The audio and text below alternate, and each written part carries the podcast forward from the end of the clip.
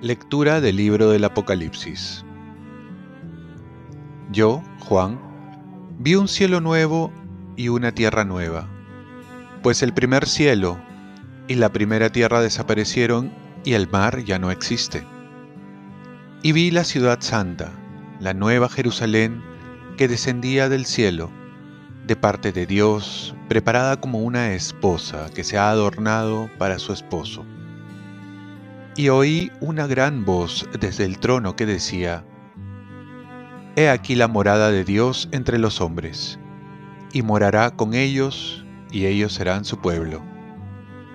Y el Dios con ellos será su Dios, y enjuagará toda lágrima de sus ojos, y ya no habrá muerte, ni duelo, ni llanto, ni dolor, porque lo primero ha desaparecido. Y dijo el que está sentado en el trono, Mira, hago nuevas todas las cosas. Yo soy el Alfa y la Omega, el principio y el fin. Al que tenga sed, yo le daré de la fuente del agua de la vida gratuitamente. El vencedor heredará esto. Yo seré Dios para él, y él será para mí hijo. Palabra de Dios. Salmo responsorial. Desde lo hondo a ti grito, Señor. Desde lo hondo a ti grito, Señor, Señor, escucha mi voz. Estén tus oídos atentos a la voz de mi súplica. Desde lo hondo a ti grito, Señor. Si llevas cuenta de los delitos, Señor, ¿quién podrá resistir? Pero de ti procede el perdón y así infundes respeto. Desde lo hondo a ti grito, Señor.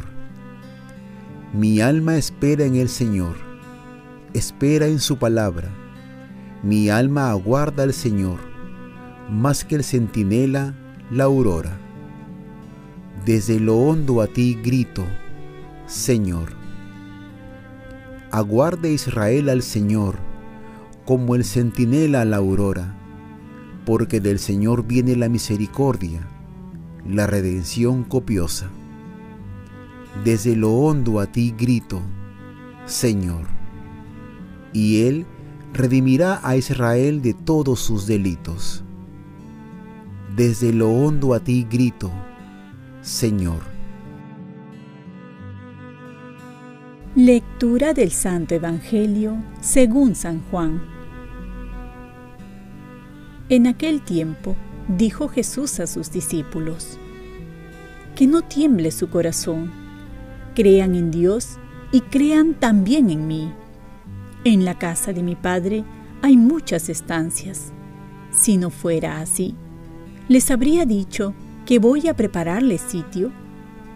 Cuando vaya y les prepare sitio, volveré y los llevaré conmigo, para que donde estoy yo, estén también ustedes.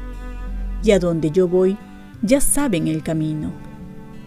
Tomás le dice, Señor, no sabemos a dónde vas.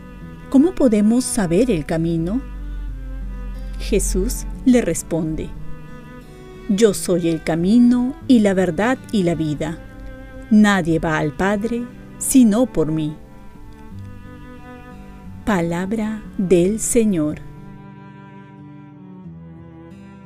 Paz y bien, conmemoración de los fieles difuntos. Si Cristo es nuestro camino, tenemos un buen final.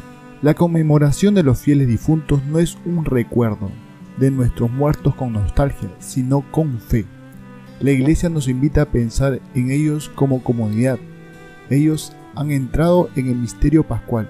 El Evangelio nos dice, esta es la voluntad de mi Padre, que todo el que contempla al Hijo y crea en Él tenga vida eterna, y yo lo resucitaré en el último día. Estas son palabras muy consoladoras, y por eso decimos los fieles, porque los sabemos receptores del abrazo de Cristo. Esta memoria de su partida es una afirmación de la vida transformada, Por eso oramos, acuérdate también, Padre, de nuestros hermanos que durmieron en la paz de Cristo y de todos los difuntos cuya fe solo tú conociste. Admítelos a contemplar la luz de tu rostro y dales la plenitud de la vida en la resurrección. Vale la pena una conciencia de que nuestros fieles difuntos han cruzado ya para un encuentro de salvación. San Pablo también nos dice, sabemos que si esta tienda de campaña, nuestra morada terrenal, es destruida, tenemos una vivienda eterna en el cielo, no construida por manos humanas, sino por Dios. Es nuestra esperanza y una realidad. Por ello la partida de un ser querido, si bien trae tristeza, no olvidemos que para ellos es una alegría inmensa el encuentro con Dios. Es la felicidad que siempre esperaron. Por eso San Agustín dice, no puede haber tristeza ante tanta alegría. De esta manera, vemos el amor extremo de Dios que no solo quiso estar con nosotros en la tierra, sino que estemos con Él por toda la eternidad. Oremos. Escucha con bondad, Señor, nuestras súplicas, para que al confesar nuestra fe en tu Hijo resucitado de entre los muertos, se afiance también nuestra esperanza en la futura resurrección de tus siervos. Ofrezcamos nuestro día. Dios Padre nuestro, yo te ofrezco toda mi jornada en unión con el corazón de tu Hijo Jesucristo, que siga ofreciéndose a ti para la salvación del mundo. Que el Espíritu Santo sea mi guía y mi fuerza en este día para ser testigo de tu amor con María, la Madre del Señor y de la Iglesia, te pido por las intenciones del Papa. Con San José Obrero te encomiendo mi trabajo y mis actividades de hoy, para que se haga en mí tu voluntad. Y la bendición de Dios Todopoderoso, Padre, Hijo y Espíritu Santo, descienda sobre ustedes. Cuento con tus oraciones, que tú cuentas con las mías. Dios te bendiga.